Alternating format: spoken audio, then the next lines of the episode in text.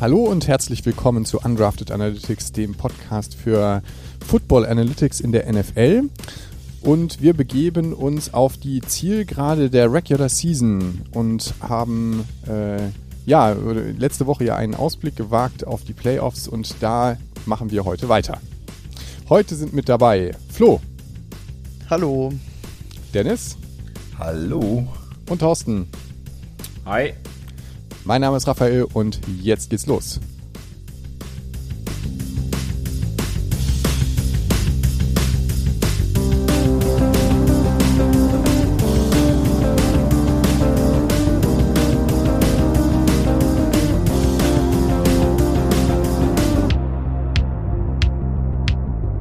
Undrafted Analytics heißt euch im neuen Jahr 2022 willkommen.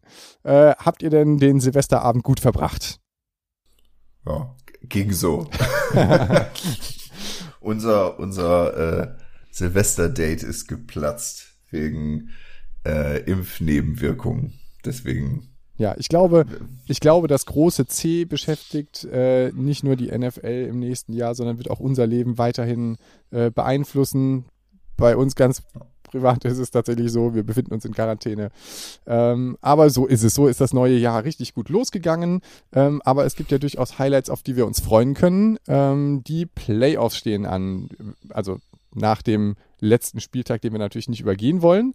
Ähm, und für die Playoffs haben äh, unsere drei Datenanalysten ähm, ja, nochmal, sind nochmal tief in sich gegangen und haben nach Ansätzen gesucht, wie wir äh, euch gut durch die Playoffs bringen mit ähm, Analysen und vor allem aber auch mit äh, Predictions oder mit äh, zumindest Überlegungen, wie die aussehen können.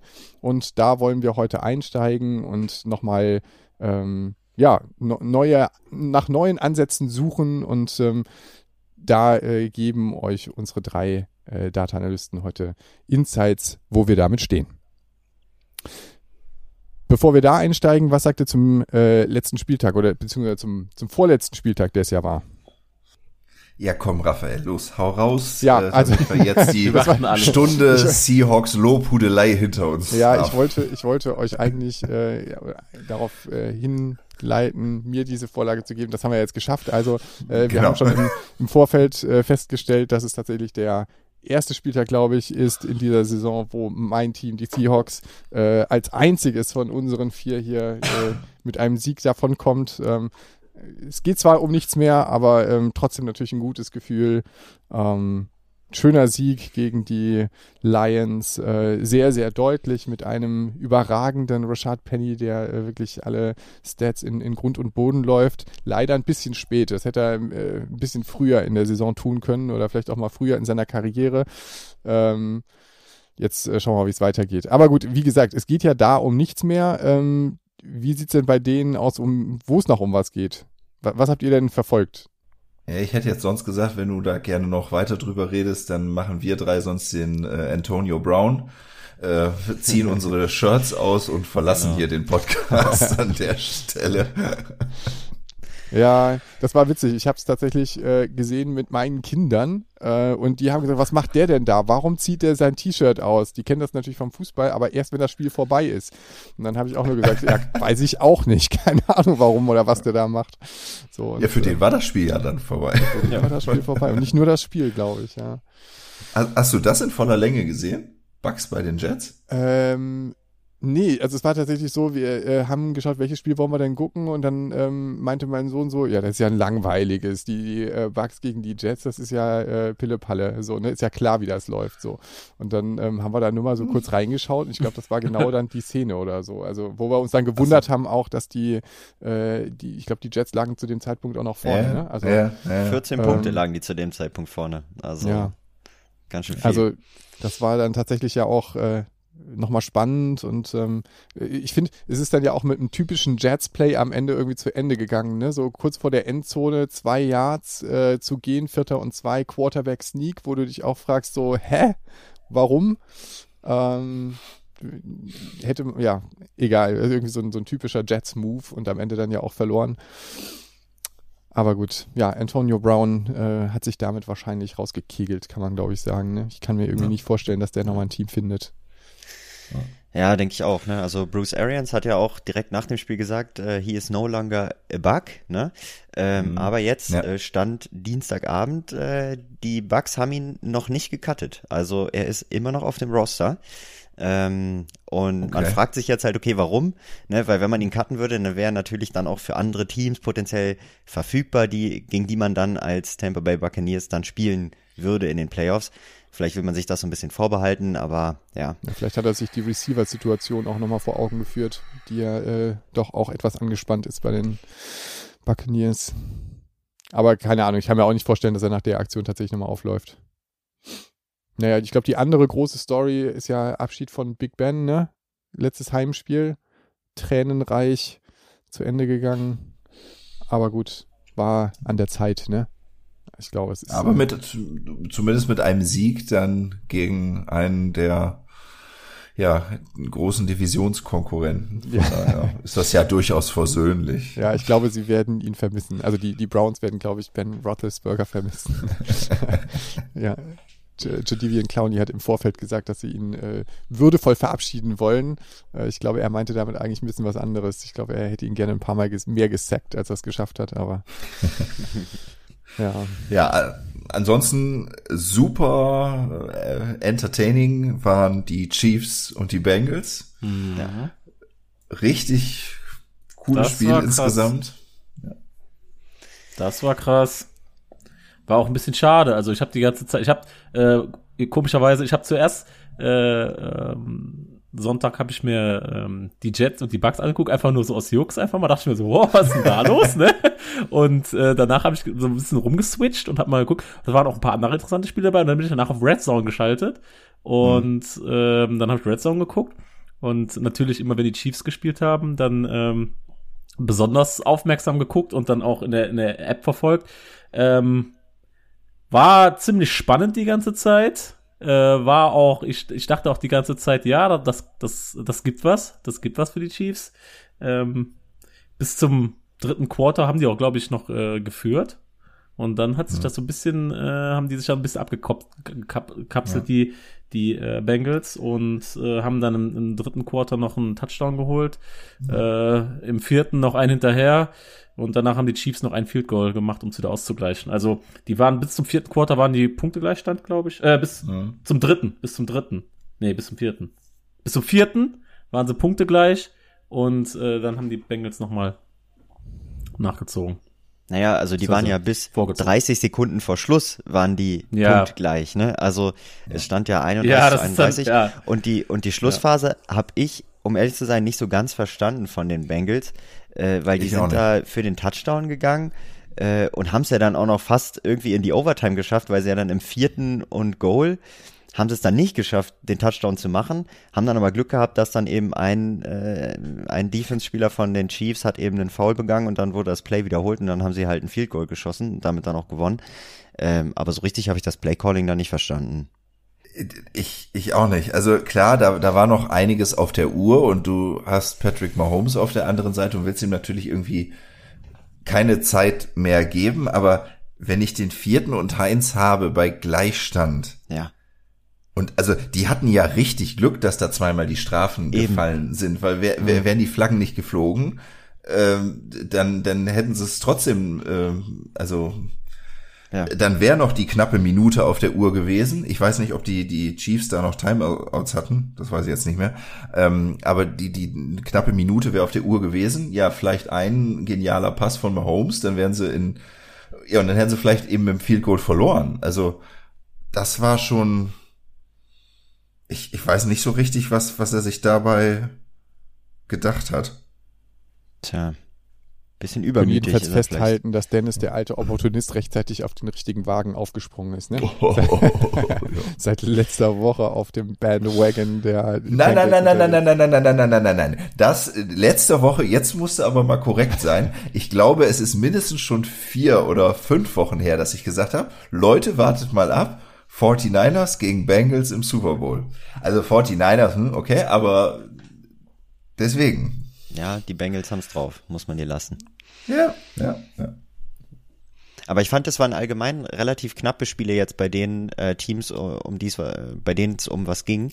Ähm, zum Beispiel auch bei den Cardinals gegen die Cowboys 25 mhm. zu 22 mhm. knapp gewonnen. Ja. Dann die Rams gegen die Ravens 20 zu 19, auch ein knappes Spiel. Ähm, mhm. Okay, Ra Raiders gegen Colts war ich auch überrascht, dass die Colts sich da nicht durchgesetzt haben mit einem äh, 23 zu 20 verloren. Ähm, also war ein knapper Spieltag, ähm, ja, abgesehen von den Dolphins, die nur drei Punkte machen konnten gegen die Titans, äh, die mit 34 vom Platz sind. Ähm, aber trotzdem, ich fand es einen coolen Spieltag und äh, hat Spaß gemacht zu schauen. Ja, also die, die Rams überraschen mich doch auch immer wieder. Ne? Also ich hätte gedacht, dass die das deutlich deutlicher gewinnen, ähm, zumal ja. die Ravens ja nach wie vor mit dem Backup auf dem Platz stehen, ähm, dass die das so lange offen gehalten haben ist, äh Aber es ist jetzt wieder Huntley. Ja, also es ist jetzt genau. wieder nur der Backup und nicht der Backup-Backup. Aber der sich gut gemacht hat. Also ich finde nach wie vor ja. Tyler Huntley richtig ja. guter Quarterback. Ja. Mhm. Also passt gut zu den Ravens. Ja, ist ja quasi fast eine Kopie, ne? Also ist ja selber auch wahnsinnig gut auf dem, zu Fuß unterwegs. Äh, viele gute eigene Läufe, ja. Gut. Ja. Was machen wir denn jetzt mit den Playoffs?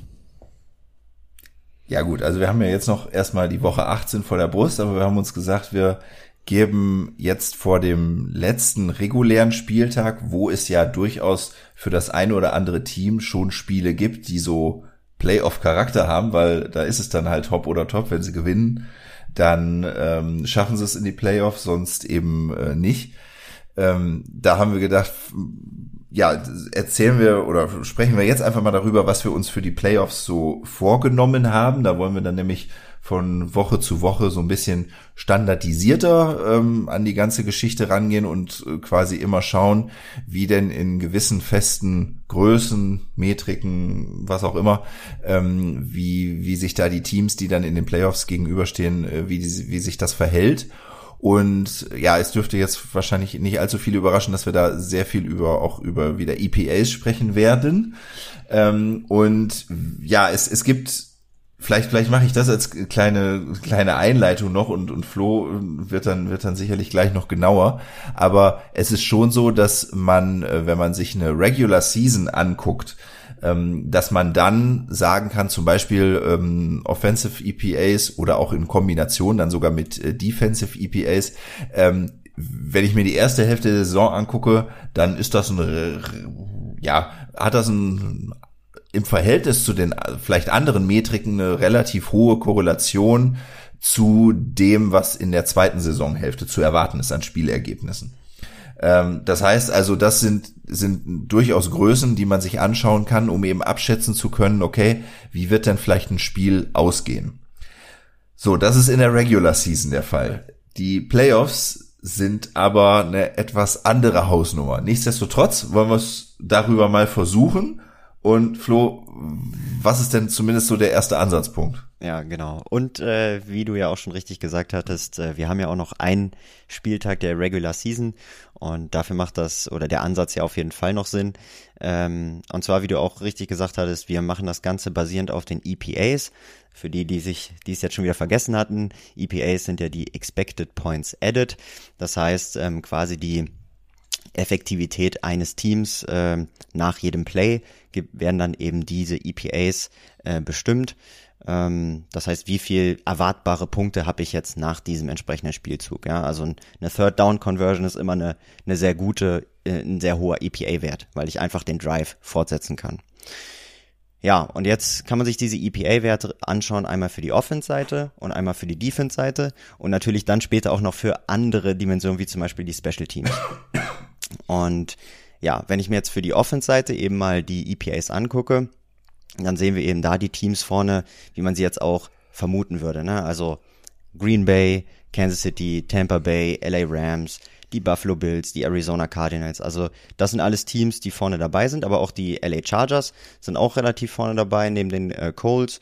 Ähm, also das sind alles Teams, wo man sagt, okay, ja, die habe ich präsent, die haben gut performt in der Regular Season und beweist eben daher noch einmal mehr, dass die Metrik eben auch ähm, äh, Sinn macht. Auf der anderen Achse haben wir den eben die äh, Defensive EPAs. Ähm, das sind dann quasi einfach nur die umgedrehten EPAs. Also ähm, wenn jetzt eine Offense, äh, wenn jetzt der Quarterback gesackt wird, ist es halt für die Offense dann in dem Fall ein negativer EPA-Wert oder kann es sein.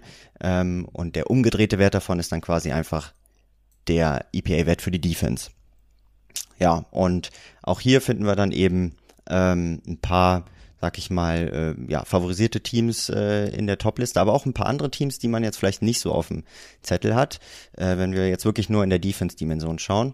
Äh, ganz vorne sind da dabei die Buffalo Bills, äh, gefolgt von den Dallas Cowboys, äh, dann kommen die Patriots äh, und dann schon die New Orleans Saints, ähm, die in dieser Saison eine relativ starke Defense eben haben. Ja, und jetzt kann man sich das eben vorstellen wie so ein Grid. Ja, wir haben jetzt äh, auf der einen Dimension die Defense EPAs, auf der anderen Dimension die Offense EPAs und wir können quasi jedes Team einsortieren in dieses Grid. Und dann gibt's eben die Teams, die haben eine starke Offense und eine starke Defense und eben dann auch die Teams, die haben eine schwache Defense und eine schwache Offense, äh, wie zum Beispiel die Houston Texans, die hier das Schlusslicht sind, mehr oder weniger. Ähm, äh, die New York Jets, äh, die, die Detroit Lions sind da auch noch mit dabei, die, die, die Jaguars natürlich auch. Ähm, also man sieht schon, okay, das sind dann eben auch die einschlägigen Teams, die man eben in den Areas finden kann. Ja, und jetzt geht's eben darum, dass wir ja auch die Idee haben, wie können wir jetzt basierend auf dieses, auf diesem Grid eben potenzielle Ergebnisse vorhersagen. Und der Ansatz oder die These dahinter, womit wir jetzt gestartet haben, war eben zu sagen, okay, wenn der Abstand der Teams oder die Distanz äh, zwischen zwei Teams auf dieser Map oder auf diesem Grid eben größer wird, äh, desto ja deutlicher müsste ja eigentlich auch das Ergebnis nachher ausfallen. Also wenn ich jetzt auf das Grid gucke und sage, oben rechts sind jetzt gerade hier die Buffalo Bills, die spielen gegen die Houston Texans, müsste es ja rein theoretisch ein relativ deutliches Ergebnis werden und ich müsste mit relativ hoher Wahrscheinlichkeit ja auch die Buffalo Bills als Favorit vorhersagen können. Hingegen, wenn ich jetzt zwei Teams habe, die relativ dicht beieinander sind auf der Karte, weiß ich nicht, äh, nehmen wir mal die, die Vikings gegen die Ravens, ähm, die hier ja relativ dicht beieinander sind, da ist die Wahrscheinlichkeit dann wahrscheinlich nicht so groß, dass ich hier jetzt mit Deutlichkeit den, den, den richtigen Sieger vorhersagen kann. Und das ist eigentlich nur der, der Grundansatz, dass wir sagen, okay, die, der Abstand zwischen den Teams auf diesem Grid, auf dieser Dimension, kann uns helfen, vielleicht äh, dann die Playoff-Ergebnisse vorherzusagen. Ja, und man, man kann auf jeden Fall sagen, dass so der, der Ansatz eben die, die Offensive EPAs und die Defensive EPAs zu nehmen um ähm, jetzt zu schauen, okay, wie, wie lief das denn bisher in der Regular Season und wie wird's weiter in der Regular Season laufen. Das ist da, das ist auch jetzt kein, äh, keine großartig neue Erkenntnis, sondern äh, da, da gibt es durchaus äh, in vielen Quellen im, im Internet äh, auch äh, schon äh, Analysen und Auswertungen, dass das äh, ja einen gewissen Zusammenhang aufweist. Ähm, allerdings ist es nachdem, wie wir uns das jetzt insbesondere für die Playoffs angeschaut haben, eben da nochmal eine andere Hausnummer. Und ja, man kann sich vielleicht vorstellen, Raphael, so fantasiemäßig, woran das liegen könnte, warum das in den Playoffs irgendwie anders ist als in der Regular Season. Jetzt bin ich nicht nur fürs Bauchgefühl, sondern auch noch für die Fantasie zuständig. Okay. Ja, genau. ähm, ja, also wir haben äh, vorhin schon gesprochen, ne? Es ist halt, also zum einen sind es ähm, die, äh, es ist natürlich der, der Playoff-Charakter, ja, es sind äh, K.O.-Spiele, ähm, das, äh, was einfach nochmal eine andere Dynamik auch innerhalb eines Spiels bewirkt. So und zum anderen äh, ist es ja auch so, auch das haben wir ähm, zum Beispiel auch mit Markus besprochen, also dem Special Teams Markus, dass einfach auch ähm, die äh, NFL-Teams ähm, sich Plays bewusst auch für die Playoffs aufheben, also sich nicht während der Regular Season komplett in die Karten schauen lassen. Also insofern lassen sich einfach Ergebnisse und, und Plays aus, den, aus der Regular Season nur bedingt in die äh, Playoffs am Ende eins zu eins übersetzen. So, also insofern äh, gibt es da gewisse Unsicherheiten, die eine Prediction dann auf Basis dieser Daten natürlich nochmal schwieriger machen. Ja, genau. Ja, und ähm, das, äh, ja, da sagen wir jetzt Challenge accepted und versuchen es halt irgendwie trotzdem. Ähm, jetzt ist es aber so, wie, wie Flo das gerade schon erklärt hat, also diese, diese Differenz zwischen den beiden Punkten, also wie weit liegen die auseinander ähm, auf, auf dieser Karte, auf diesem Graphen, ähm, das ist dann eben ein Wert. Jetzt könnte man natürlich noch auf ein paar andere Gedanken kommen. Also man könnte sagen, ich nehme irgendwie nicht nur alle Plays in der Offense gleich, sondern wenn das Team besonders viel passt, dann würde ich zum Beispiel die Passing EPAs ein bisschen höher gewichten und somit diesen, äh, diesen Mittelwert ähm, ein, ein bisschen verschieben. Gleiches gilt natürlich dann auch vielleicht auf, auf der Defense-Seite. Ähm, was, was haben die besonders häufig gesehen? Äh, also so, sowas wäre alles möglich. Ähm, und es kommt noch hinzu, dass es da dann auch immer ja nur um Mittelwerte geht, also um einzelne Werte. Man könnte ja auch sagen, hm, ich gucke mir nicht nur diesen Wert an, sondern ich gucke mir auch an, wie häufig kommen denn gewisse EPA-Werte bei den Teams vor, also diese Wahrscheinlichkeitsverteilung. Ähm, es ist halt so, man, man kann so ungefähr grob sagen, natürlich um die Null herum, die Werte, die, die treten am häufigsten auf, also leichte Minuswerte, dann vielleicht noch leichte, leichte Pluswerte, ähm, und so Werte wie eine Minus 4 oder eine Plus 4 an Expected Points Added, die treten halt deutlich seltener auf. Und daraus ergibt sich dann eben diese, diese Wahrscheinlichkeitsverteilung, über die wir ja auch schon ein paar Mal gesprochen hatten. Und man könnte natürlich jetzt auch hingehen und sagen, hm, ich vergleiche nicht nur diesen einzelnen Mittelwert zwischen zwei Teams, ähm, sondern ich vergleiche eben auch die Verteilung ganz. Also ich will eben auch berücksichtigen, ob so eine Verteilung an der einen Seite ein bisschen dicker ist, also eine höhere Wahrscheinlichkeit für das eine Extremum hat oder eher auf der anderen Seite vielleicht noch eine höhere Wahrscheinlichkeit hat. Da spricht man dann auch, wer das mal nachschlagen möchte, von Fat Tails im, im englischen Sprachraum oder eben von, von ja, dicken Enden. Ne? Das dicke Ende kommt am Schluss. Nein. ähm, und äh, könnte halt auf Basis dieser dieser Verteilungsabgleiche ähm, noch zu etwas anderen Werten kommen. Und da ist erstmal der Kreativität, äh, sind da wenig Grenzen gesetzt. Es gibt ähm, statistische oder mathematische Maße, wie man äh, Verteilungen miteinander vergleichen kann, zwei unterschiedliche. Ähm, die haben uns angeguckt, sei jetzt zum Beispiel mal ähm, nur in, in den Raum geworfen, so etwas wie Kullback-Leibler-Divergenz, wer das gerne mal bei Wikipedia nachschlagen möchte, oder Jensen-Shannon-Entropie, äh, solche Geschichten oder was ganz, ganz anderes. Ähm, und damit hat man natürlich noch mal wieder ein paar mehr Maße. Also wir nehmen nicht nur den Mittelwert, sondern wir haben auch so Distanzmaße, Divergenzmaße, Informationstheorie-basierte Maße, um jetzt äh, den, den Fremdwortkatalog da noch umfassender zu machen. Naja, und wenn man das alles so nimmt, dann kann man jetzt gucken, okay, wie groß ist denn jetzt die Kraft oder die, diese Korrelation ähm, von so einem einzelnen Wert zu dem, wie vielleicht die Spiele ausgehen. Aber man könnte auch einfach mal sagen, oh, ich nehme mal einfach alle Werte und füttere damit ein Machine Learning Modell. Und da gibt's halt Ansätze, dass man das auch nicht äh, jedes einzelne ausprobieren muss, obwohl wir ja Flo mal so ein Basismodell ausgetestet hatten. Und das war jetzt nicht ganz schlimm, oder? Nee, also wir hatten eine Null Accuracy, also wenn wir jetzt einfach immer das häufigste Ergebnis vorhersagen wollen würden, das was bei 61 Prozent ungefähr war und mit dem Machine Learning Algorithmus konnten wir es auf knapp 70 Prozent bringen, was schon ganz gut ist. Ja, 10 Prozentpunkte sind da schon mal eine, eine ganz gute Geschichte, aber es gibt in der großen Welt der, des Machine Learning und Data Science aber auch noch andere Konstrukte, die einem jede Menge Arbeit abnehmen. Oder Thorsten, wir, wir als Data Scientists sind doch alle faul. Be also, bevor, bevor wir da eingehen, könnt ihr ja. noch mal ganz kurz beschreiben, also ich, ich, für, für die Hörer, ähm, das ging glaube ich ein bisschen arg schnell, ähm, diese zehn Prozent, die ihr dazu gewonnen habt, ähm, könnt ihr da noch mal erklären, was genau äh, die, die 60 Prozent äh, Accuracy vorher ist und und wie, ähm, wie man eben diese 10% da äh, noch an, an Zugewinn hat und, und ähm, wenn ihr da einfach nochmal kurz erklären könnt, was ihr genau äh, verbessert habt quasi mit, mit dem Modell oder mit dem Ansatz. Also wie die 60% zustande kommen, ist relativ einfach. Man nimmt sich jetzt den Datensatz her, wo alle Playoff-Spiele und alle Ergebnisse der Playoff-Spiele eben äh, aufgelistet sind. Ich weiß gar nicht, das waren glaube ich so 190 Stück über die letzten 20 Jahre, richtig? Es waren, waren sogar knapp über 200. Ah, 233 ja, oder so. Ah, okay, über 200 sogar. Und jetzt schaut man sich einfach an, okay, wie viele Spiele hat das Home-Team gewonnen? Wie viele Spiele hat das Away-Team gewonnen, ja, also der, äh, das Gäste-Team. Und in dem Fall waren es jetzt, glaube ich, 60 Prozent beim Home-Team. Also würde jetzt der dümmste Algorithmus, der würde ja immer den häufigsten Wert vorhersagen. Der würde immer sagen, okay, das Home-Team gewinnt. Und das wären dann eben nur diese 60 Prozent Korrektheit. Ne?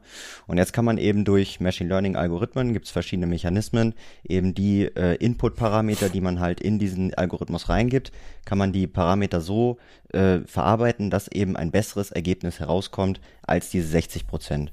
Und so schafft man es dann Stück für Stück eben ähm, ja mehr Prozent zu erzielen. Hm, und was haltet ihr für einen äh, guten Zielwert? Also jetzt, jetzt stehen wir bei 70. Oder was, sag mal, was ist 99, realistisch? Was ist, was ist vielleicht noch realistisch? Ach, die Frage kommt ja immer, egal was du ja, Machine ja. Learning machst, bei, bei jedem Anwendungsfall. Ja, wann sind wir denn fertig? Jeder ja, Prozentpunkt ist ein gewonnener Prozentpunkt. Genau. ja. Also nach, nach unten hin gibt's halt, gibt's halt diese Schranke, weil wenn du einfach immer den häufigsten Wert vorhersagst, dann hast du das einfachste Modell gebaut, was die beste Performance einfach deswegen hat, sozusagen. Ähm, ja, ich, ich weiß nicht mehr, welcher Politiker war es, glaube ich, gesagt hat, die Uhr, die steht, die sagt zumindest zweimal am Tag die richtige Uhrzeit voraus. So ungefähr ist das an der Stelle. ähm, oder zeigt die richtige Uhrzeit an, nicht, nicht voraussagen. Das heißt also, mein, ja, weil, es macht keinen Sinn, ein Modell zu basteln, wo am Ende weniger als 60 Prozent rauskommt, weil dann kann ich auch einfach direkt immer aufs Home Richtig. Genau, ja. Genau, genau, das, das ist richtig. Aber nach oben hin also man kann, glaube ich, nur sagen, 100% sind komplett unrealistisch. Unrealistisch. Ja. Da brauchst du eine Glaskugel. Ja. Wie weit man da drunter dran gehen kann. Habt ihr denn vor, habt ihr denn vor, da weiter dran zu bauen? Also habt ihr euch da irgendwie eine Zielmarke gesetzt oder gibt es einen Wert, wo ihr sagt, äh, wenn wir den erreichen, das wäre fantastisch? Yeah. Nee, sagen wir, sagen wir jetzt mal so, und das, das war so vorhin die, die Geschichte, die ich, äh, die ich ansprechen wollte, mit, mit der Faulheit. Wenn man jetzt sagt, also man hat ja nicht nur irgendwie zwei oder drei Modelle zur Verfügung im Bereich Machine Learning. Ähm, die, also vielleicht kennen einige von den HörerInnen sogar äh, Entscheidungsbäume oder eine, ein neuronales Netz zum Beispiel, sondern es gibt ja was weiß ich, ich habe sie nicht gezählt. Jedenfalls sehr, sehr viele Ansätze an Modellen, äh, die man, die man theoretisch verwenden könnte. Und dann kann ich innerhalb dieser Modelle noch an Hunderten und Tausenden Parametern rumdrehen. So, das heißt, ich äh, könnte bis zum St. Nimmerleinstag mich hinsetzen und verschiedene Modelle durchprobieren. Dafür gibt es aber automatisierte Frameworks, sogenannte Auto-ML, also Auto-Machine Learning Frameworks. Und das wäre zumindest etwas, was wir versuchen wollen. Thorsten. Ja, das ist ein guter Einstieg. Auto, automated Machine Learning oder automatisiertes maschinelles Lernen. Das ist genau das Stichwort, was hier ähm, trifft. Und das ist ein Verfahren oder auch Frameworks, wie Dennis eben be beschrieben hat, das wir benutzen können, um diese ganze Suche ein bisschen einfacher zu gestalten weil da sehr viel Zeit bei drauf geht. Ähm, was nämlich AutoML macht, ist, dass uns äh, diese ganze, die ganzen Schritte, die normalerweise manuell durchgeführt werden müssten, ähm, quasi abnimmt und das automatisch macht. Das heißt, was wir eigentlich nur brauchen, sind die äh, Daten, das ist die Grundlage, die wir haben wollen. Wir definieren dann ein, ähm, eine Zielvariable, sage ich jetzt mal, die wir vorhersagen wollen. Und das übergeben wir dann diesem AutoML-Framework. Und äh, idealerweise baut es dann automatisch ein äh, Modell, was wir dann nachher benutzen oder was man nachher benutzen kann, um Vorhersagen zu machen. Und äh, was das äh, genauer macht, ist, das äh, nimmt uns Schritte ab wie die Datenvorverarbeitung, weil manchmal sind die Daten einfach nicht in dem Format, wie ein Computer damit gut umgehen kann. Das heißt, da sind dann zum Beispiel die, ähm, äh, weiß ich nicht, da sind dann irgendwelche so Peak-Daten drin, da fehlen irgendwelche Dat Datumssätze oder sonst irgendwas. Da äh, haben wir Anomalien drin. Das kann AutoML zum Beispiel im Griff bekommen. Es erkennt automatisch die Datentypen. Das heißt, wir müssen das nicht explizit übergeben, ob das jetzt zum Beispiel ein numerischer Wert ist oder äh, doch irgendein ähm, zum Beispiel äh, ähm, ja so, so ein Boolean, also so ein True oder False Wert, ne? also so ein Flag, also das äh, wahr oder falsch ist, ob äh, es zum Beispiel auch ein Textfeld ist oder sonst irgendwas.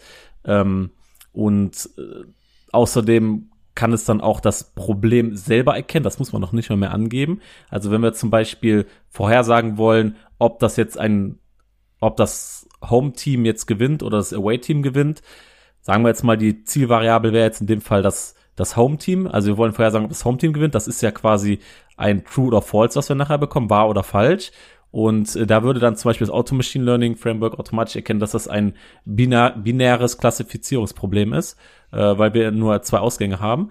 Und ähm, würde aber auch erkennen, wenn wir in dieser Zielvariable äh, mehrere Werte hätten, dann würde das zum Beispiel äh, ein Regressionsproblem daraus machen. Das heißt, er würde dann versuchen, eine Zahl vorherzusagen.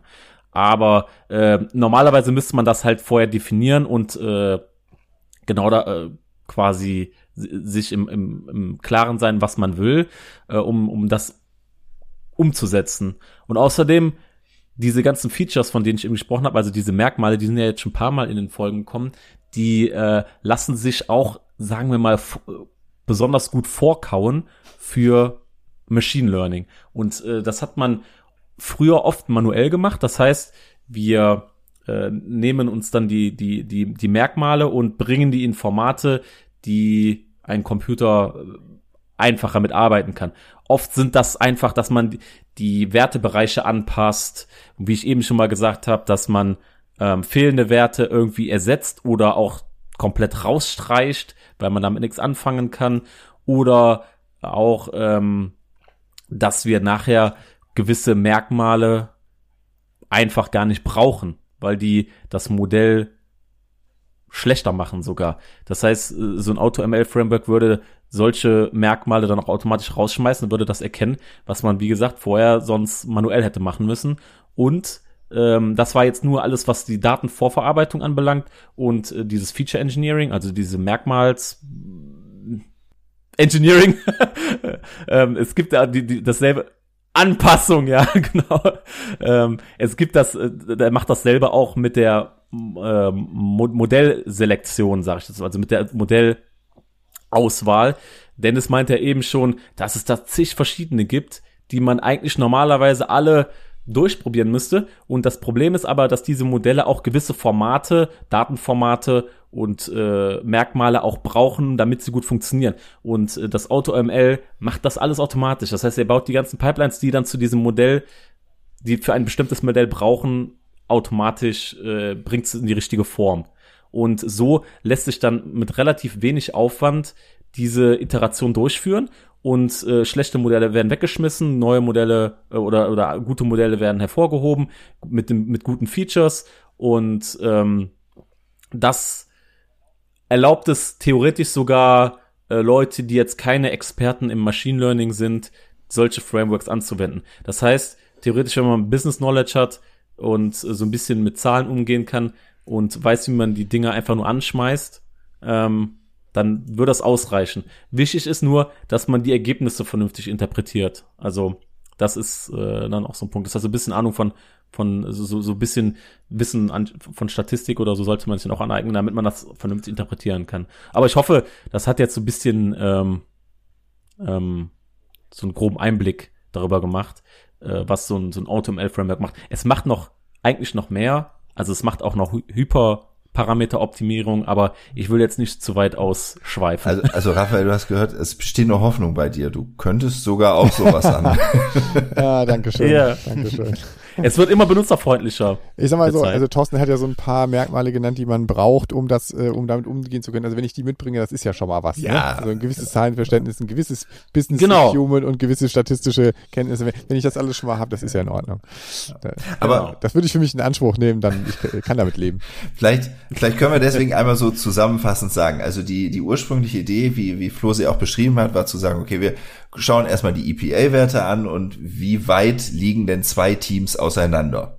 So, und jetzt kann man das auf einen Wert beziehen und wie gesagt, da gibt es Arbeiten ähm, im, im Internet äh, zum Nachlesen auch zu, wie weit korreliert denn das mit Spielergebnissen. Und das ist natürlich etwas, was wir uns auch, auch mit anschauen wollen, aber wir wollten jetzt eben für diese harte Nuss Playoffs, ähm, weil es eben da nochmal besonders schwierig ist, das, das herauszufinden und auch sowas wie, wie Korrelationen da eher wieder ein bisschen runterfallen im Vergleich zur Regular Season, ähm, haben wir gesagt, okay, dann versuchen wir halt diese ganz vielen verschiedenen Maße, die irgendwie so auf Distanzen und Unterschieden beruhen, in ein Machine Learning Modell zu geben und einfach mal zu schauen, was uns das liefert. Wie gesagt, der erste Ansatz hat zehn Prozentpunkte zu diesem ähm, äh, zu diesem Basismodell, will ich es jetzt mal sagen, also immer das häufigste Vorhersagen, ähm, rausgegeben. Aber wie Thorsten ja gerade sagte, die Hoffnung besteht darin, ähm, über, über so ein komplexes äh, Verfahren vielleicht noch mal ein paar mehr Prozentpunkte rauszukitzeln. Und ja, das wollen wir dann ab nächster Woche schauen und da würden wir dann drüber berichten. Genau. Und die Benchmark für das AutoML Framework ist ja natürlich jetzt äh, äh, Floßmodell, ne? Ist ja klar. genau. Also wir müssen besser herauskommen als 70 Prozent. Ja. Ja. Sehr gut. Wollen wir mal auf den kommenden Spieltag schauen, bevor wir uns weiter mit den Playoffs beschäftigen? Ja, gerne. Wir kommen zu unserer ersten Two-Minute-Warning. Dann geht's los mit der ersten Begegnung und das sind direkt die Kansas City Chiefs bei den Denver Broncos. Da geht's mit 54% an die Chiefs. Dann haben wir die Dallas Cowboys in Philadelphia. Philadelphia Eagles mit 53%. Timeout. Ich habe entschieden, ich haue heute meine ganzen Timeouts, die ich in den letzten Wochen nicht verbraucht habe, die haue ich alle heute raus. Und das wird das erste. Ähm, ja, Cowboys kommen jetzt mit der Niederlage nach Philadelphia, ähm, aber äh, also aus dem aus dem letzten Spieltag heraus, aber äh, das das Spiel werden sie wieder gewinnen, bin ich mir relativ sicher. Und die Eagles können ja froh sein, dass sie noch ihren Quarterback haben, weil in Washington ist ja diese eine Tribüne abgefallen äh, und hat fast äh, Jane Hurts getroffen. Äh, ja, kann man sich angucken äh, bei YouTube. Irgendwie fand ich auch ein bisschen erschreckend, aber äh, zum Glück ohne Verletzte ausgegangen das Ganze. Okay, dann schauen wir mal, ob du jetzt dein nächstes Timeout wirfst, denn wir haben die Saints bei den Falcons. 63% mit einem One-Score-Game für die Saints. Ich weiß gar nicht, Dennis, haben die Falcons noch Playoff-Chancen? noch geringe oder sind sie raus? Ja, sind raus. Ja, also insofern, dann lassen wir das auch stehen, weil für die Saints geht es ja durchaus noch um was. Die werden sich da voll reinhauen. Ja, das denke ich auch. Gut, dann die New York Jets bei den Buffalo Bills. One-Score-Game mit 67% für die Buffalo Bills. Dann haben wir die hoch angepriesenen Cincinnati Bengals gegen die Cleveland Browns. Oh, das könnte schon fast wieder so ein Cointoss werden mit 51% für die Browns. Okay. Gut, als nächstes dann eine ja, spannende Begegnung. Da haben wir nämlich die Green Bay Packers bei den Detroit Lions. Ich weiß nicht, ich traue mich das gar nicht zu sagen. Es sind äh, 53 für die Favoriten des Simulators, die Lions.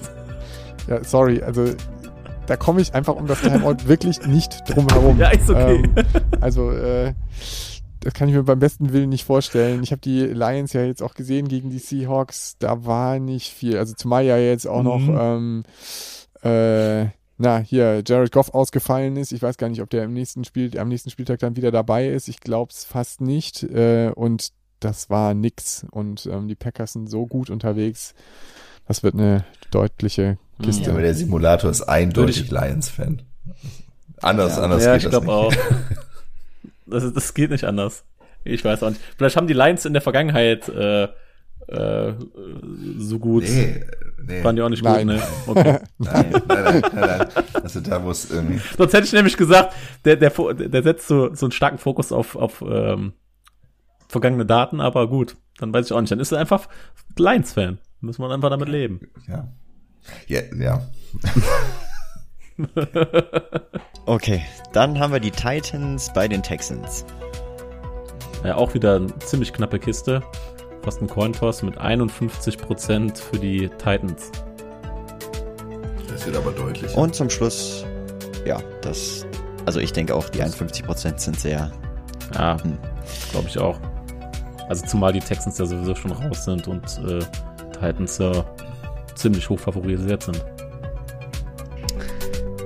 Gut, dann als letzte Begegnung haben wir die Indianapolis Colts bei den Jacksonville Jaguars. 61% für die Colts. Ja, Thorsten, wo wir hier schon beim Simulator sind, ne? Ähm, jetzt haben wir ja äh, die, den Simulator als ein äh, eine Möglichkeit quasi Spiele vorherzusagen und ähm, jetzt haben wir uns heute äh, oder haben wir heute noch einen neuen Ansatz kennengelernt, um äh, ja die, die Begegnungen in den Playoffs vorherzusagen. Ähm, was ich mich im Vorfeld gefragt habe, ist, äh, wo denn da der Unterschied liegt. Also ich denke, es gibt verschiedene Möglichkeiten, das haben wir ja auch vorhin schon besprochen, aber äh, kannst du vielleicht einfach nochmal erklären, wo die Unterschiede in den beiden Ansätzen sind. Also wir können natürlich mhm. den Simulator auch verwenden, um die Playoffs vorherzusagen. Es wird dann vielleicht auch nochmal ganz spannend, ähm, beide Ansätze parallel laufen zu lassen. Ähm, aber wo sind da, ich sag mal, methodisch und inhaltlich so die, die wesentlichen mhm. Unterschiede? Okay, ja, kann ich mal. Ich versuche es ganz kurz zu erklären. Ich hole jetzt gar nicht so weit aus wie sonst. Ähm, das, äh, bei unserem Simulator benutzen wir so eine sogenannte Monte Carlo Simulation. Die hatten wir auch vorher schon mal erklärt. Ich glaube, äh, ganz ausführlich in Folge drei Und ich glaube auch in unseren äh, Rookie Camp Folgen, in einer, hat ja. man die mal so ein bisschen Thorsten, angekratzt. Wir haben das. Wir ja, haben genau, Flo, wir, wir haben das, äh, ja, äh, mal erwähnt. Oder versucht zu erklären, sagen wir mal so. Also Monte Carlo Simulation ist nichts anderes als eine, ähm, das ist so ein, so ein, so ein klassisches stochastisches Verfahren aus der äh, Wahrscheinlichkeitstheorie, das wiederholt Zufallsstichproben ähm, einer Verteilung aus Zufallsexperimenten zieht. so, was das bedeutet ist, wir ähm, haben Verteilungsdichten, die wir aufbauen und daraus wird einfach, werden Werte gezogen und dann äh, werden zum Beispiel, also klassisches, klassisches Beispiel ist, ähm, der Spielzug fängt an und ähm, machen Kickoff. Ja? Wie weit fliegt der? So, dann gucken wir uns vergangene Werte an. Jetzt für das für ein bestimmtes Team, das gerade den Kickoff macht, gucken wir uns vergangenen Werte an. Das ist dann, äh, haben wir dann ganz viele Werte, die dann bestimmte Yards anzeigt.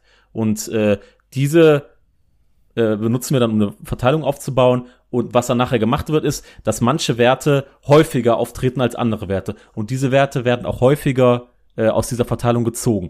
So, und was dann gemacht ist, man, man simuliert einfach ein Spiel durch, auch mit den Spielregeln und guckt, je nachdem, wo, wie der, wo sich das Spiel gerade befindet, also der Spielzustand, und nimmt sich aus dieser Verteilung, äh, aus dieser Verteilung, zieht sich ein Wert und äh, da kommen halt häufige Werte häufiger vor, wie der Name das schon sagt. Und äh, so simuliert man dann das ganze, das ganze Spiel, das ganze Spiel durch. So, was das bedeutet ist, wir haben hier kein Machine Learning. Also das, was wir vorher mal irgendwie, äh, was wir vorher die ganze Zeit erklärt haben, hier wird nichts gelernt. Also hier wird klassisch aus Zufallsexperimenten einfach gezogen. Das heißt, wir haben historische Daten, die ähm, die ganzen Play-by-Play-Daten und daraus werden die Verteilungen gebaut und dann wird daraus gezogen und durchsimuliert.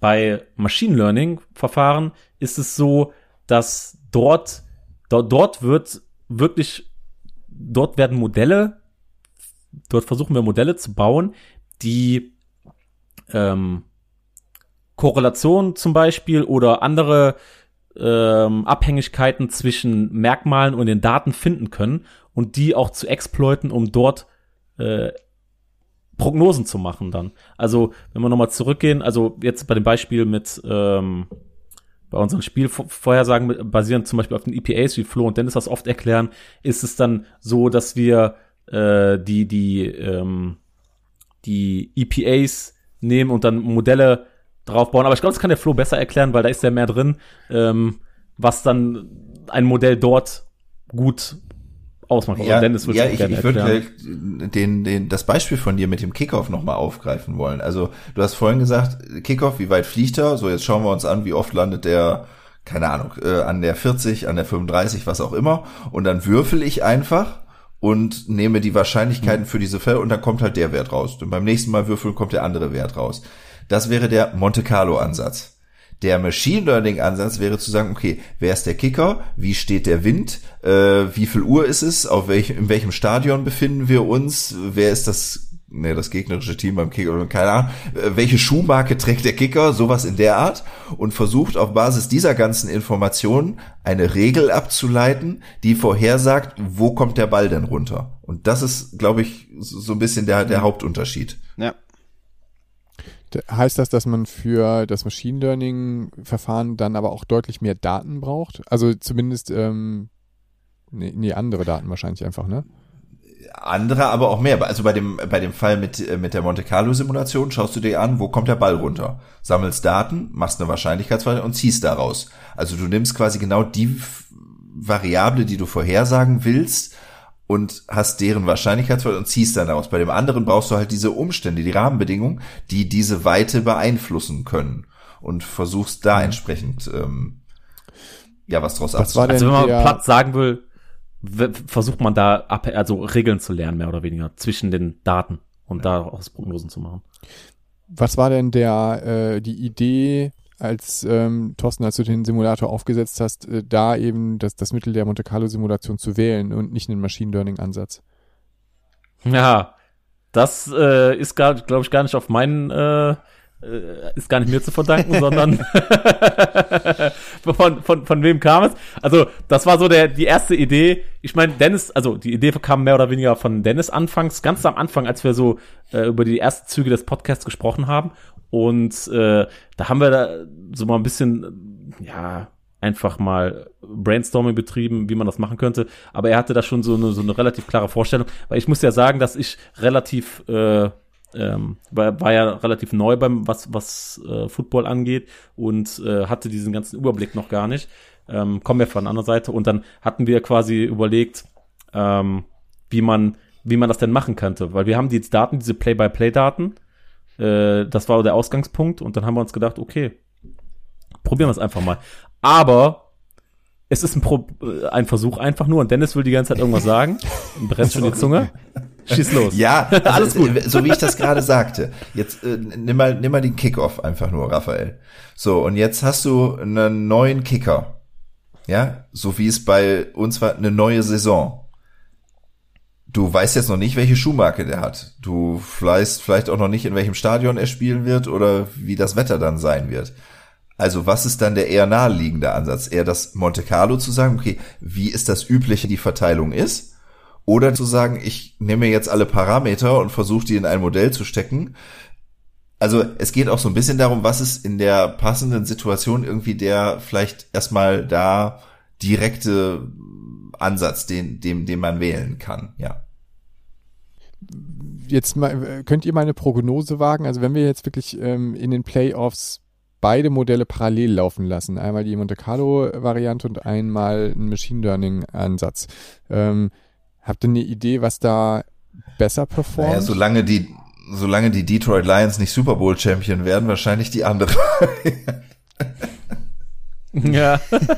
ich glaube, das könnte knapp werden. Also haben wir denn, haben wir denn, haben wir denn quasi über die Saison so viele Daten gesammelt und so viel ähm, Input, sage ich mal, dass wir ein vernünftiges Machine Learning Modell jetzt bauen können, was uns eben am, oder was vielleicht am Anfang der Saison nicht möglich war, weil da die Datenpunkte gefehlt haben? Ich meine, fairerweise muss man jetzt sagen, dass natürlich der, die Simulation auch von den letzten Spieltagen nagt natürlich. Das heißt, die werden auch eingeflossen. Das heißt, theoretisch ähm, spielen die auch eine Rolle. Wir haben das dann so mit so einer Art Gewichtung gemacht, dass wir quasi ähm, im Laufe der Saison immer mehr Gewichtung auf die Daten legen. Das heißt, Woche eins hat weniger Gewichtung als jetzt Woche, weiß ich nicht, zwölf oder so. Und äh, wir hatten sogar auch für die, damit wir anfangs auch Prognosen machen können, haben wir auch Daten aus der vorherigen Season genommen, wobei wir da dann mit Gewichtungen von verschiedenen Teams ge gearbeitet haben. Zum Beispiel haben wir bei den bei den ähm, Buccaneers haben wir auch Daten von den äh, Patriots genommen, weil der, weil zum Beispiel Brady da ziemlich äh, wichtiger Player ist, der dann auch aus historischen Daten dann viel bei den bei den Patriots an äh. Impact hatte und deswegen haben wir da dann so so, so, so eine Gewichtung gefahren, die aber immer weniger quasi ähm, ja die, die fadet so ein bisschen aus, ne? Die fadet aus, genau jetzt im Laufe der Season. Das heißt theoretisch müsste jetzt äh, jetzt am Ende der der Regular Season schon äh, ein sehr starker Fokus auf die, auf die jetzige Season sein. Und das heißt, die jetzigen Daten sind da auch drin. Ähm, warum dann oft solche Sachen, zum Beispiel die Lines vorher gesagt werden, das ist noch so ein bisschen ähm, ja. Ja. Wir müssen, ja, wir müssen aber auch dazu sagen, wir haben den ja jetzt während der laufenden Saison gar nicht mehr so angepackt, nee. den, den Simulator. Genau. Ähm, auch aus Aufwandsgründen. Ähm, man könnte natürlich jetzt immer noch mal reinschauen, okay, wie, was sind die Schwachstellen bei, bei dieser Art und Weise? Mhm. Was können die vielleicht auch Positives zusammentragen? Eigentlich äh, hätte ich die Hoffnung, dass eine Kombination aus beiden Aspekten in mhm. irgendeiner Form ähm, da den, den eigentlichen Gewinn bringt. Ich hatte gerade auch schon mal dran gedacht, als du da gesagt hast, äh, wenn das Beispiel mit dem Kicker, dass man dann zum Beispiel sagt, okay, wir versuchen jetzt vorherzusagen, wie weit der Ball läuft und äh, fliegt und ähm, nicht aus so einer Verteilung ziehen. Das heißt, theoretisch könnte man, sage ich jetzt einfach mal vorsichtshalber, diese Spielsimulation, die durchgeführt wird mit diesen ganzen Regeln, natürlich auch mit so Mini-Machine Learning-Modellen machen, ne? Gegebenenfalls, ja, dass dann ja, quasi genau. jeder, dass der Spielzeug, äh, Spielzug vorhergesagt wird und auch äh, das Outcome des Spielzugs. Und das quasi die ganze Zeit. Ist natürlich vom Gefühl her, würde ich sagen, äh, viel rechenintensiver als der Ansatz, den wir jetzt haben, aber könnte vielleicht auch genauer werden. Ne? Ja. Und wir haben natürlich ja. auch nicht alle Daten, ne? weil du gefragt hattest, Raphael, welcher jetzt besser performt. Ähm, das ganze Thema Covid, wir hatten es ja letzte Woche schon mal äh, besprochen, ne? diese ganze Covid-Listen und so, äh, wo wir ja selbst den Überblick auch verloren haben. Ähm, da, das mhm. ist nicht berücksichtigt in den in den äh, Modellen jetzt aktuell. Ne? Und äh, ja, je nachdem, wie das dann ausgeht, kann das natürlich so ein oder wird das ja auch so ein Ergebnis maßgeblich beeinflussen. Idealerweise wird man das so weit runterbrechen, dass man das auf Spielerbasis macht, ne? Dass man diese ganzen genau. Simulationen auf Spielerbasis ja. durchführt und dann gegebenenfalls auch einzelne Spieler, die da ausfallen für ein Spiel oder so, dann auch aus dieser ganzen Simulation rausnimmt. Aber das äh, sprengt so ein bisschen den Rahmen und dafür haben wir aber auch wirklich zu wenig Daten, um das, um das auch zu machen. Aber das wäre natürlich, das würde das auch alles, würde beide Modelle auch viel genauer machen. Aber vielleicht ist das ein guter Punkt, um so auf, auf unser letztes, äh, letztes Thema oder unseren letzten kleinen Aspekt zu sprechen zu kommen. Also wir hatten ja schon gesagt, wir wollten diese, diese Abschätzung, äh, dieses Modell, was, was wir jetzt äh, da in Ansätzen erdacht haben, äh, wenn wir das jetzt umsetzen, für die Playoffs besprechen. Aber wir wollen äh, dann bei den Playoffs natürlich eben auch diese Größen, auf denen das beruht, also die EPAs, eben auch nochmal an der einen oder anderen Stelle ein bisschen genauer anschauen, insbesondere an so neuralgischen Punkten wie dem Quarterback. Und wenn man sich so die Spiele mit Playoff-Implikationen anguckt für das kommende Wochenende, dann kann man das eben auch jetzt schon machen. Ähm, also wichtige Spiele werden vielleicht wegen den Saints, Saints at Falcons, Cowboys at Eagles, weil die Eagles müssen ihren siebten Seed, den sie aktuell haben, verteidigen die Colts bei den Jaguars, die Colts an sechs aktuell, ähm, also auf dem sechsten Seed müssen den verteidigen. Steelers at Rams ist so ein äh, in the Hand äh, Duell an, an der Stelle. Die könnten theoretisch noch reinrutschen. Aber dann vor allem zwei Spiele, 49ers bei den Rams, 49ers auf dem sechsten Seed und müssen ja, sich halt bei den Rams behaupten und, und den dann eben gegen die, die starken Rams verteidigen. Ja, und vielleicht das interessanteste Spiel, ähm, die momentan auf sieben stehenden äh, Chargers bei den Raiders, die es aber noch schaffen können, eben zum Beispiel auch mit einem Sieg gegen die gegen die Chargers da ähm, den den Playoff-Platz zu ergattern und also Chargers as Raiders und 49ers at Rams und dazu kann man sich jetzt halt, wenn man mal tiefer reingeht und sagt, okay, das ganze Modell nutzt jetzt diese EPA-Werte, kann man sich zum Beispiel mal so einzelne Sachen anschauen und wenn man da reinschaut, Chargers Raiders, Justin Herbert und Derek Carr, aktuell zumindest auf keiner Covid-Liste, wenn ich da up to date bin, ähm, ist also zu erwarten, dass sie am kommenden Wochenende antreten. Da haben wir es so äh, im Mittelwert von den EPAs bei einem Passing Play äh, steht Justin Herbert bei 0,22, also ich runde jetzt auf zwei Nachkommastellen, 0,22 und Derek Carr bei 0,16. Und das würde erstmal bedeuten, dass ja zumindest im Mittel äh, Justin Herbert vorne gesehen wird. Und ich meine, die wirklichen Experten bei der NFL beziehungsweise beim NFL Network haben das heute so auch einfach mal rausgehauen, Flo, oder? Ja, das stimmt. Äh, ich habe äh, durch Zufall mal ins NFL Network reingeschaut und äh, ja, da äh, gerade in dem Moment, als ich eingeschaltet habe, kam direkt der Satz, ja, and Justin Herbert is the better quarterback. Äh, und das, was äh, wir jetzt hier in der Analyse eben auch rausgefunden haben, jetzt schon alleine auf dem einfachen Durchschnitt, ähm, bestätigt ja dann auch ähm, das, was die Experten da von beim NFL Network. In äh, unserer Grafik haben wir aber jetzt nicht nur einfach den ähm, den Mittelwert mit reingenommen, sondern auch nochmal die Verteilung gezeigt. Also das ist jetzt äh, auf Basis der einzelnen Plays wieder, jedes einzelne Passing Plays der Quarterbacks ähm, oder eben Passversuchs, muss man ja sagen, äh, und welche EPAs dabei rumgekommen sind, äh, wird darüber eben so eine Wahrscheinlichkeitsverteilung berechnet. Klammer auf, für die Experten unter den Kopfhörern, Kernel Density Estimation ist da das Stichwort, wer das nachschlagen möchte, Klammer zu.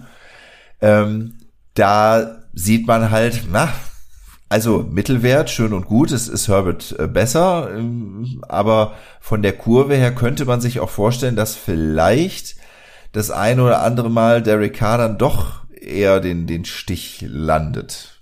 Aber das bleibt dann am kommenden Wochenende mal abzu, abzuwarten. Aber auf dieser Basis wollen wir dann gerne eben auch in den Playoffs sprechen, wenn halt, keine Ahnung, wer würde denn momentan in der ersten Runde kurz mal schauen.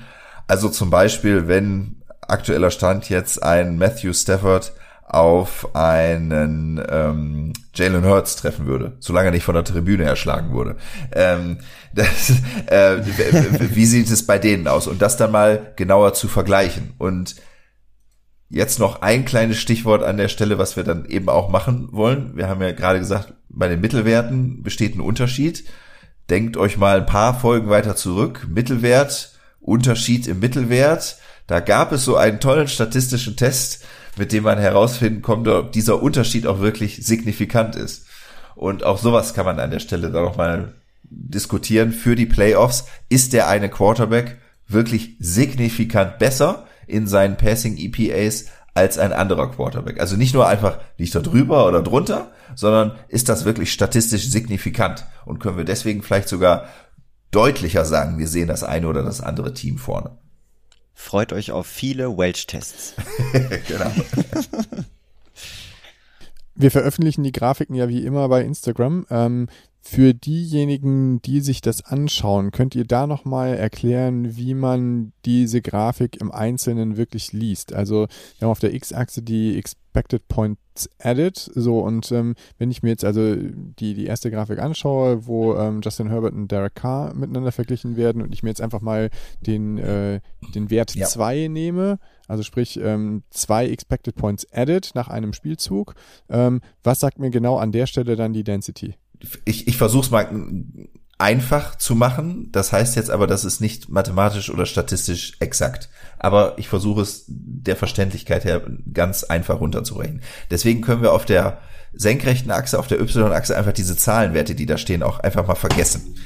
So, dann sieht man, dass bei der 2, die du angesprochen hattest, die Kurve, sagen wir jetzt mal, halb so hoch liegt, wie sie da bei minus eins oder so ist. Ungefähr jetzt. Dann kann man jetzt mal ganz, ganz grob sagen und ohne mathematische Exaktheit, naja, so ein EPA von zwei kommt halb so häufig vor wie der von minus eins. So, und jetzt nochmal mhm. Klammer auf, ich spare jetzt hier alles aus, dass das äh, kontinuierlich ist, äh, dass äh, wir rechnen hier keine Integrale unter der Kurve aus und so einen ganzen Kram, sondern es geht hier nur um ganz einfach verständlich, wie kann ich versuchen, äh, ohne großes mathematisches Vorwissen, wie kann ich da so eine äh, Kurve lesen, Klammer zu, und das bedeutet dann eben, die zwei kommt jetzt, sagen wir mal so ein Drittel, ein Halbmal meine auch einen Knick in der Optik zu haben, aber äh, vor wie eben dieser, dieser höchste Wert. Ja, wenn ich dann nochmal eine Rückfrage stellen kann, wir hatten es in der Vorbesprechung auch schon äh, gesagt, also wenn ich mir die beiden durchschnittlichen EPA bei Passing Plays anschaue für die beiden, dann liegen die ja schon doch deutlich auseinander. Ähm, das kommt jetzt, wenn ich mir die Kurven anschaue, nicht so deutlich raus. Wie erklärt ihr euch, dass das dann eben doch im, im Durchschnitt ähm, so, so ein Unterschied ja, deutlich erkennbar ist. Tja, ja. wir wissen jetzt ja nicht, ob dieser Unterschied auch signifikant ist. Und äh, Genau das wollen wir dann in den nächsten Folgen auch äh, besprechen über die entsprechenden statistischen Tests. Aber ja, ich denke mal, das ist halt, dass das optische Auge täuscht da natürlich auch so ein bisschen. Ähm, wenn jetzt hier Justin Herbert in dem einen Bereich äh, ein paar ja, Häufigkeiten halt höher, höher hat als jetzt äh, Derek Carr ähm, und andersrum. Äh, ich glaube, dadurch gleicht sich das so ein bisschen aus und ähm, ja, führt dann auch ja zu den Durchschnittswerten, die wir jetzt halt gesehen haben. Aber wie gesagt, äh, nähere, also weiteres können wir natürlich in den folgenden Folgen dann nochmal genauer beschreiben. Ja, aber eine andere interessante Geschichte ist dann eben das Spiel 49ers at Rams, weil da haben wir eben den Fall, ja, ich, also ganz sicher wissen wir es noch nicht, wer startet für die 49ers, oder?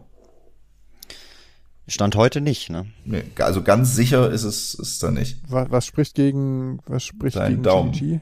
Daumen, Daumenverletzung. Ja. Okay. So, und da ähm, macht es jetzt eben rein von den Daten her schon einen immensen Unterschied. Also man kann sagen, die Rams wären an der Stelle immer ähm, im Vorteil. Bei Matthew Stafford haben wir eine 0,28 im Mittel bei den Passing EPAs.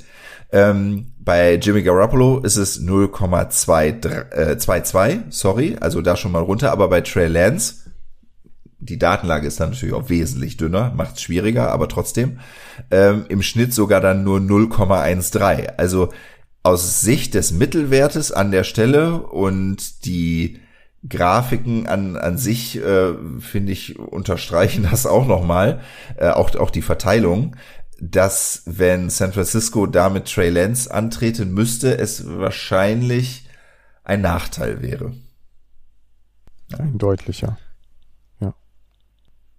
Ja. Naja, und, und bei den 49ers ist es halt so, also die Eagles haben wir, haben wir noch, die auf, auf sieben sind, die sie theoretisch noch überholen könnten. Ähm, die Saints, äh, ich weiß nicht, ob sie, äh, ob es wohl sowohl für die Eagles als auch die 49ers geht, dass sie beide noch äh, oder einen von beiden äh, überholen können oder ob sie nur eins von beiden Teams überholen können. Weiß ich jetzt nicht, wie die, wie die Tiebreaker da sind. Aber ja, für die 49ers ist das Spiel halt schon relevant an, an der Stelle. Also sie sind. Und ich verfolge die NFC NFC West ja ähm, et naturgemäß etwas intensiver und äh, das Witzige oder das Spannende in der NFC West ist ja, dass, ähm, äh, dass sich das so ein bisschen im Kreis dreht. Also die äh, Seahawks gewinnen regelmäßig gegen die 49ers, verlieren gegen die Rams äh, und dafür gewinnen aber die 49ers oder, oder sehen zumindest die 49ers gegen die Rams immer relativ gut aus. Also ähm, das äh, wird insofern sicherlich ein spannendes Spiel. Ähm, An, ansonsten aber eben auch nach unten betrachtet, ähm, Rams stehen bei 12-4 und die Bucks stehen auch bei 12-4. Ja. Das heißt, also da könnten die, die Bucks ihnen sonst den zweiten Seed. Also da geht's dann vielleicht nicht ums, ums Bei, aber ähm, ja, dann doch ähm, an, also man weiß natürlich jetzt nicht, was am unteren Ende auch passiert, aber im Regelfall will ich dann ja doch eher vielleicht als der zweite Seed da rausgehen. Allein auch, wenn es vielleicht um das Heimrecht in, in späteren Runden dann geht. Das stimmt. Ja, also von daher gibt das vielleicht so ein bisschen den Eindruck, ähm, einmal die diese das, äh, der Machine Learning Ansatz auf der einen Seite generell für den Spielausgang, aber eben auch was könnten unsere Diskussionspunkte sein, wenn man dann woraus ist das Machine Learning Modell gebaut und wenn man da mal in die Einzelheiten reinguckt und da die zwei Teams direkt miteinander vergleicht, ähm, das sind so die Sachen, ja, wo wir alle gerne mitnehmen möchten dann durch die Playoffs und eben nach diesem nach diesem Schema ähm, ja jede einzelne Playoff-Runde vorab beleuchten und eben auch im Nachhinein noch mal drauf schauen wollen. Das wäre wäre unser Plan, unser Angebot an alle HörerInnen. Kommen wir zu unserer zweiten Two-Minute-Warning. Jawohl, so, und da haben wir als erstes die Patriots bei den Dolphins. One-Score-Game mit 61% für die Patriots. Dann die Bears bei den Vikings. Two-Score-Game mit 76% für die Vikings. Washington bei den New York Football Giants. 52% für die Giants. Dann haben wir die Steelers bei den Ravens. 62% für die Ravens. Panthers bei den Bucks. Two-Score-Game mit 80% für die Bucks. Seattle in Arizona. 63% für die Cardinals. Char Chargers wolltest, bei den Raiders. Wolltest du nicht die ganzen äh, Timeouts raushauen? ja, ich merke hier, äh, das passt irgendwie soweit dann doch ganz gut. ja. So, ja, jetzt das interessante Playoff-Spiel. Chargers bei ja. den Raiders. Genau. Ähm, 54% für die Chargers. Okay, Raphael schließt sich Simulator und äh, Quarterback EPA-Durchschnitt an. 49ers bei den Rams. Knappe Kiste, 51% für die Rams. Ja, das war insofern ja, unsere letzte Simulation auch für die Regular Season an der genau. Stelle, muss man ja sagen. Ja, eine, eine kurze, eine kurze Bemerkung. Jetzt haben wir so viel über Playoffs gesprochen. Da gibt's natürlich dann noch die andere Seite, wo man jetzt schon mal so einen leichten Blick hinwerfen kann. Einfach nur, finde ich, im Moment einen interessanten Fakt. Äh, die Draft Order. Weil die untere Hälfte ist ja schon, also die Draft obere Hälfte, aber momentan von den Ergebnissen her die untere Hälfte, die ist ja schon relativ fix. In den Top 10 haben sowohl, haben beide New Yorker Teams zwei Picks in den Top 10. okay, ja, Wahnsinn. Also 40 Prozent der Top 10 Picks gehen nur nach New York. Gehen nach New York. Liegt allerdings auch daran eben, dass Seattle an die Jets und Chicago an die Giants den Pick abgegeben hat. Also getradet haben. Ja, da Okay. Freuen sich doch die Jets, dass die Seahawks dieses Jahr so schlecht abgeschnitten haben.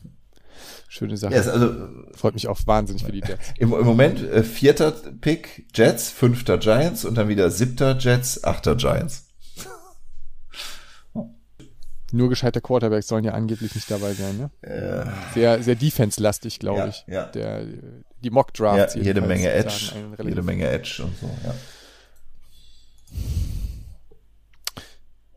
Ja, das war auch unsere letzte Folge für die Regular Season. Ähm, und äh, ja, ich vielleicht so mal ein erstes Zwischenfazit auch äh, von, von unserer Seite. Ähm, ich weiß nicht, äh, ja, uns hat's äh, soweit Spaß gemacht und wir freuen uns natürlich, wenn ihr weiter dabei seid, ähm, dann in den Playoffs und äh, auch darüber hinaus. Ähm, wie immer findet ihr alle äh, wichtigen Infos, alle Grafiken äh, bei, bei Instagram und die Podcasts natürlich bei allen gängigen Podcatchern, Spotify, Apple Podcasts, wo auch immer. Ähm, wir freuen uns, wenn ihr äh, dabei bleibt, wenn ihr die Podcasts hört und bewertet äh, und uns mit Kommentaren ähm, löchert oder auch äh, Ideen und Anregungen mit reingebt. Und ja, ansonsten sind wir gespannt auf die Playoffs und freuen uns, das mit euch zusammen zu machen. Bis dahin. Ciao. Ciao. Ciao, ciao.